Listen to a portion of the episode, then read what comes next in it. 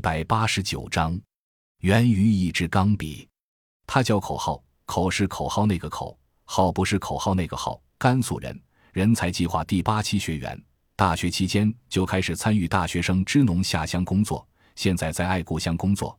他叫何志雄，外号河马，湖北人，人才计划第一期学员，在粮中心工作已有十几个年头了。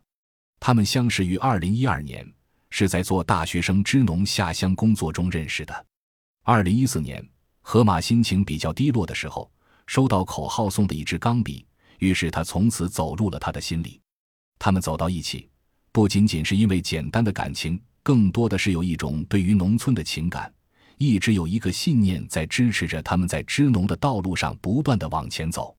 他们都喜欢自由和折腾。不喜欢受世俗的限制和约束，在参加集体婚礼的时候还没领结婚证，据说那时他们双方父母还不知道他们已经结婚了。